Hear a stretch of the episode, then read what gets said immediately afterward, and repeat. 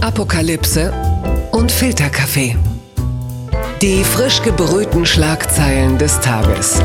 Mit Mickey Beisenherz. Einen wunderschönen guten Morgen und herzlich willkommen zu Apokalypse und Filterkaffee, das News Omelette. Und wie fast jeden Morgen habe ich mich sehr früh hingesetzt, habe ein bisschen die Schlagzeilen und Meldungen des Tages kuratiert und geschaut, was heute von Gesprächswert ist. Und ich muss nicht äh, mit mir alleine darüber reden, denn bei mir ist ein Gast. Er ist Autor, er ist Journalist, er ist Radio 1 Kolumnist und vermutlich oder ja doch höchstwahrscheinlich der aller, allerletzte Journalist, der jemals einen SPD-Kanzlerkandidaten begleitet hat. Markus Feldenkirchen, guten Morgen. Ja, schönen guten Morgen. Ja, ist meine Mutmaßung so völlig daneben, Markus? Nein, die werden natürlich äh, weiter brav Kandidaten aufstellen, aber ähm, sie werden halt nicht mehr Kanzler. Das ist so ein kleiner Unterschied, aber man kann es ja weiter simulieren.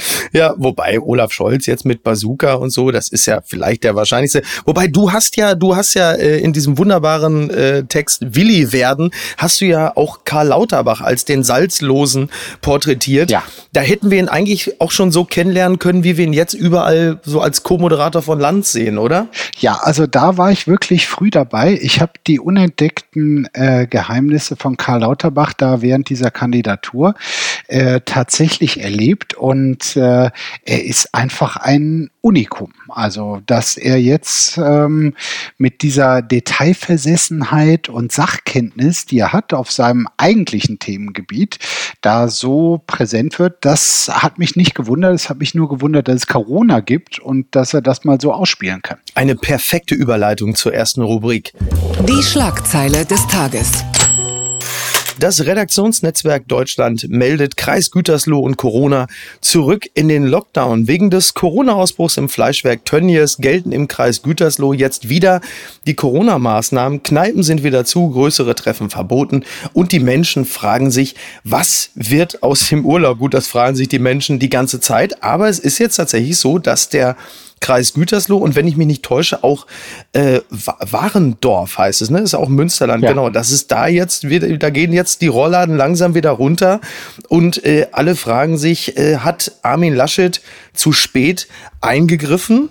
Verfolgst du das Geschehen da in, in, im Münsterland? Also so gut es geht. Ich bin kein Münsterland-Experte, aber Armin Laschet übrigens auch nicht nach allem, was Nein, natürlich nicht. Aber ich meine, der große Idiot dieser Tage ist äh, Clemens Tönnies. Also mhm. so ein selbstgefälliger äh, Heini, äh, der, äh, ich meine, wir reden nicht erst jetzt darüber, dass Schlachthöfe offenbar ein besonderes äh, Verbreitungsgebiet für äh, Covid-19 ist, sondern wir hatten das ja schon vor vier, fünf Wochen, diese Thematik. Ja. Und es hätte ein erster, genau. ein ja. erster Warnschuss sein können. Und jeder äh, Schlachthofbetreiber, der darauf nicht in voller Seriosität äh, reagiert hat, mhm. also der, der, äh, der sollte sich in der Öffentlichkeit nicht mehr blicken lassen. Insofern ist Clemens Tönnies wirklich äh, der große unverantwortliche Mann dieser Tage. Und dann kommen wir zu der zweiten Ebene, irgendwie die, die Politik, die all das beaufsichtigt, die auch mit Klarheit und klarer Ansprache gegenüber den Betrieben in der eigenen Region hätte auftreten können.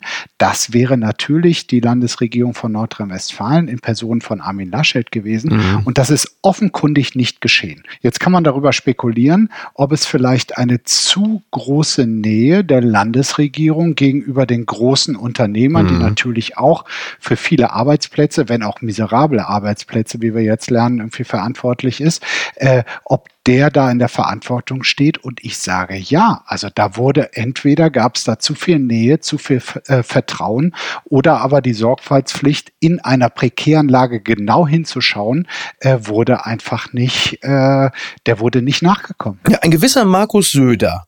Man hat ihn schon häufiger mal erlebt, auch im äh, Gegeneinanderspiel mit Armin Laschet. Auch der ließ es sich nicht nehmen, die Situation Situation zu kommentieren. Markus Söder sagte, ja, wir haben uns auch gewundert, dass man nicht gleich getestet hat, wie wir das hier gemacht haben. Das heißt also, der, die Schlachtungen gehen weiter. In diesem Fall allerdings äh, Söder gegen Laschet.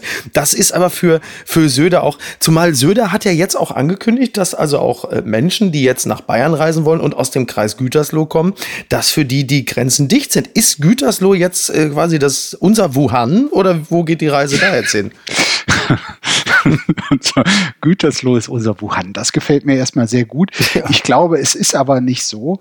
Ähm, also de facto äh, gibt es keinerlei Infrastruktur, um diesen Landkreis jetzt abzu, äh, abzuriegeln wie es in Wuhan der Fall war. Wahrscheinlich ist das auch sehr, sehr äh, gut so. Zu dem Zweikampf da Söder Laschet, das ist wirklich auf einem Niveau, was mich auch als langjähriger Polit, äh, Politbeobachter nochmal ähm, äh, wirklich beglückt oder ähm, sagen wir äh, erstaunt, weil das ist so kleinkariert ist, dass wirklich beide bei jeder Gelegenheit es sich nicht verkneifen können, auf Defizite in Bayern oder aber in Nordrhein-Westfalen hinzuweisen. Also das ist so eine Infantilitätsniveau, ähm, ähm, was ich jetzt ehrlich gesagt von deutschen Ministerpräsidenten nicht erwartet hätte.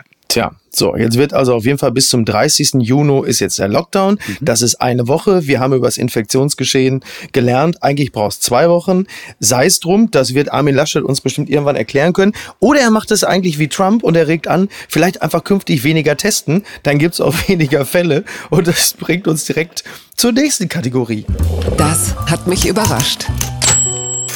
NTV schreibt, EU erwägt Ausschluss von US-Bürgern. Ja, die EU-Staaten werden Medienberichten zufolge bei der Wiedereröffnung ihrer Grenzen möglicherweise US-Bürger von der Einreise ausschließen. Die USA, wo es weltweit die meisten bekannten Fälle gibt, würden dann in einer Kategorie mit Russland und Brasilien geführt. Gut, die haben natürlich kompetentere Regierungschefs, mhm. aber nichtsdestotrotz, das ist schon, es ist nicht die Woche des Donald Trump, oder? Nee, gar nicht. Also man muss sagen, was er generell gegenüber diesem Virus getan hat, wie er versucht hat, es in die Schranken zu weisen oder aber auch eben nicht, ist eine reine Katastrophe. Äh, ich muss jetzt gar nicht dran erinnern, dass er mal äh, angeregt hat, äh, sich Infektionszeug doch, äh, dass die Bürger sich das selbst intravenös verabreichen. Das war, glaube ich, so der absurde Höhepunkt irgendwie dieser ganzen verfehlten Strategie. Und es stimmt. Also äh, Amerika hat nach wie vor bis zu 30.000 neue Fälle Fälle am Tag. Das ist ein richtiger Hotspot. Mhm. Am Anfang war es New York und einige äh, Regionen an der Küste. Mittlerweile äh, wächst das Virus so in Richtung Mitte des Landes und formal könnte man sagen, okay, Einreisen aus dem Hotspot wenn Europa jetzt Einreisen aus den USA verbieten würde. Das macht Sinn. Andererseits liegt natürlich nahe, dass dahinter auch ein gewisser Rachegedanke steht, denn Trump war es, der ziemlich früh gesagt hat, Europäer wollen wir bei uns nicht mehr haben, weil schaut nach Italien, schaut nach äh, Spanien. Ja. Da kommt die Seuche her. Insofern hoffe ich nur, dass es jetzt kein billiger Racheakt ist, sondern dass da Experten, die mehr wissen als wir beide, sagen, okay, Einreisen aus den USA sind tatsächlich tatsächlich jetzt wieder eine Gefahr für unser Infektionsgeschehen. Ja, wir beobachten das mal und äh, die nächste Trump-Rally äh, kommt bestimmt. Blattgold. Der Tagesspiegel meldet, Innenminister versus Taz Seehofer wegen angekündigter Anzeige unter Druck. Horst Seehofer wollte eine Taz-Kolumnistin anzeigen, dann schaltete sich die Kanzlerin ein und die Sache wird für den Innenminister zur Hängepartie. Es ist ja so, Horst Seehofer ist verschwunden. Er hat ja eigentlich angekündigt, äh, die Taz-Kolumnistin anzuzeigen wegen ihrer Kolumne. Jetzt ist er weg. Und ähm, ja, also erst Maßnahmen ankündigen und dann die Rechtslage klären. Man möchte meinen, das ist eigentlich äh, klassische CSU-Nummer, oder? Ich ja. gucke ja. dich an. Es ist an wirklich, die Steuer. Was ist denn da passiert? Es ist eine Disziplin, die gerade Horst Seehofer wirklich perfektioniert hat. Er wollte Angela Merkel wegen der Flüchtlingspolitik äh, vor dem Verfassungsgericht verklagen. Ist es irgendwie nicht Stimmt. mehr zugekommen. Er wollte Flüchtlinge an den Grenzen knallhart abweisen. Ist irgendwie ist nicht mehr dazu gekommen. Ja. Ähm, und jetzt eben das. Ich bin ja sehr, sehr froh, dass er alle drei Male etwas angekündigt hat, wo es nicht zugekommen ist. Und in den meisten Fällen steckte, glaube ich, auch eine Gardinenpredigt, wie man bei uns zu Hause früher sagte, von Angela Merkel Boah. dahinter. Äh, und von der hat er sich offenbar auch beeindrucken lassen. Mhm. Und so ist dann am Ende doch dann dieses peinliche Bild irgendwie von, von einem, der aus einem Impuls raus sagt, ja, das müssen wir jetzt machen. So. Ach, meinst und, du, und dann, dann kommt da so ein Anruf, so, Horst, sag mal, was ist das denn wieder für eine Scheiße hier? Jetzt ist Schluss, jetzt pass auf, du machst jetzt gar nichts mehr. Du bleibst zu Hause, du hast doch irgendwie, was weiß ich, oder verreist doch mal. Ich fürchte, genau so banal ist es, auch wenn man natürlich von seinen Spitzenpolitikern gerne ein anderes Bild hätte. Aber das war mal wieder so ein impulsiver Frühschuss. Ach, stimmt, du kennst ja das politische Berlin. Da, da spreche ich, ich bin auch ein Trottel. Da spreche ich doch mal mit jemandem, der nun wirklich aus dem Inner Circle kommt. ah, ja. Und äh, genau, aber naja, aber schon, aber genau so. Aber ist es dann manchmal wirklich so banal, auch im Umgang miteinander? Ähm, wir stellen uns das ja immer so staatstragend vor, aber kommen dann auch solche Anrufe manchmal? Ja, also ich glaube, dass er diese Aussage jetzt äh, dass er die Kolumnistin äh, verklagen wollte, dass er da einfach nicht drüber, aus welchem Grund auch immer, entweder ist er nicht mehr intelligent genug oder zu emotional oder äh, hat beschissene Berater, aber mhm. das war natürlich, selbst wenn man sich tierisch über diese Kolumne und die Aussage mhm. über Polizisten, die da drin enthalten war, aufregt. Äh, als Spitzenpolitiker, als äh, Innenminister, der verantwortlich ist für die Verfassung dieses Landes, anzukündigen, gegen eine Kolumne, in der Mumpitz steht, äh, vorzugehen, ja. mit der Macht auch dieses Amtes, das ist völliger Wahnsinn. Und ich hoffe, es war nicht Angela Merkel. Ich kann es mir vorstellen, dass sie es war. Mhm. Aber äh, ich hoffe, dass es einfach noch einen Rest Vernünftigen in seinem Umfeld gehen sagt, Horst, es tut mir leid das können wir nicht machen. und wenn, aber jetzt mal andererseits, äh, ich meine, wenn Seehofer da jetzt, also der Seehofer darf er jetzt auch sein Gesicht nicht verlieren. Selbst dieses Gesicht darf man nicht verlieren. Darum geht es seit zehn Jahren, dass Seehofer sein Gesicht nicht verliert. Das hat schon viele Jahre der deutschen Politik quasi zeitlich in Anspruch genommen. Ja, aber wenn er doch jetzt jemanden anzeigen muss, der eine, wirklich eine Bedrohung für die Bevölkerung darstellt, ja, dann warum nicht einfach Clemens Tönnies? So, knick, ja, da sind wir schon wieder beim, bei deinem ersten Thema. Also ähm, ich glaube, diese Der ist zwar Anzeige, kein Kolumnist, er ist nicht so gefährlich, weil kein Kolumnist, aber trotzdem. Ja, ja also äh, die, diese Klage hätte auch mehr Aussicht auf Erfolg, muss man mal sagen. Ähm, insofern wäre da ein neues Betätigungsfeld für einen Innenminister, der offenbar nach Aufgaben sucht. Verlierer des Tages ist nicht Horst Seehofer, sondern Tennisstar Novak Djokovic oder wie er von Leuten jetzt schon liebevoll genannt wird, Djokovic. Er ist nämlich positiv auf das Coronavirus getestet ähm, und das äh, kommt in diesem Falle nicht ganz von ungefähr der Weltranglisten Erste hat ja diese äh, Adria-Tour organisiert, wurde dafür heftigst kritisiert, weil bei den Veranstaltungen in Belgrad und Sadar keine Hygiene- und Sicherheitsregeln eingehalten worden waren. Und er selber ist ja übrigens auch Impfgegner, das, deswegen schlug ihm sowieso immer schon ein bisschen Skepsis entgegen. Und jetzt hat er das Ergebnis, äh, mehrere andere und halt eben auch er und seine Freundin haben jetzt Corona und die Beileidsbekundungen halten sich äh, doch sehr stark in Grenzen. Hast du das mitbekommen? du hattest mir im Vorfeld ähm, geschrieben, es mhm. würde auch um Djokovic gehen. Da habe ich kurz gegoogelt, äh, was denn mit Djokovic jetzt wieder los ist. Und da habe ich die Info gefunden, dass er irgendein serbisches Volkslied, äh, in dem ähm, sehr problematische Sentenzen drin sind, äh, gerade gesungen hätte, ja. ähm, wo er quasi Serbien nach wie vor die Überaufsicht über den Kosovo beansprucht. Ah, Hochpolitische ja. Sache, schien aber nicht mehr ganz aktuell zu sein. Corona gebe ich zu, hatte ich nicht mitbekommen. Ja, Djokovic auch nicht. Nee. hat sie nämlich auch sehr spät erst testen lassen. Äh, ich drücke jedem die Daumen, der das hat, dass es einen glimpflichen Verlauf hat. Ja, und ja. Ähm, auch von dieser Adria-Tour, muss ich gestehen, hatte ich nichts mitbekommen. Wobei ich sagen muss, es klingt sehr verlockend, so eine schlecht organisierte Tour.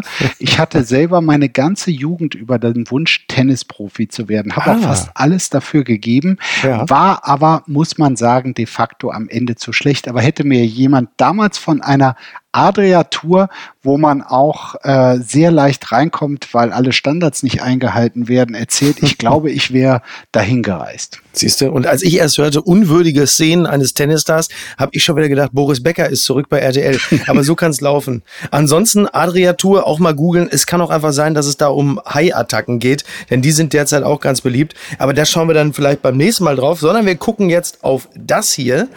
Papala Paparazzi.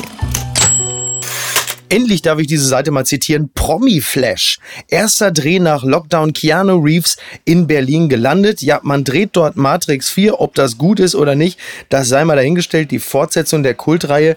Und jetzt ist Keanu Reeves in Berlin gelandet. Es äh, gab wohl dann irgendwelche äh, Sondertests und er darf dort drehen. Bist du, also du lebst ja in Berlin, bist ja. du auch so begeistert, Markus? Endlich Hollywood in Berlin, endlich.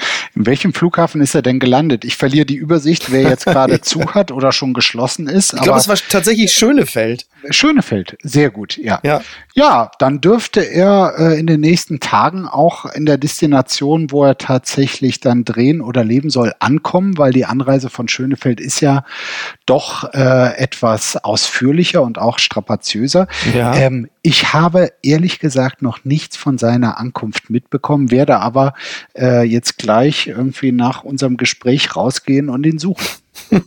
so richtig mit so einer kleinen Quicksnap.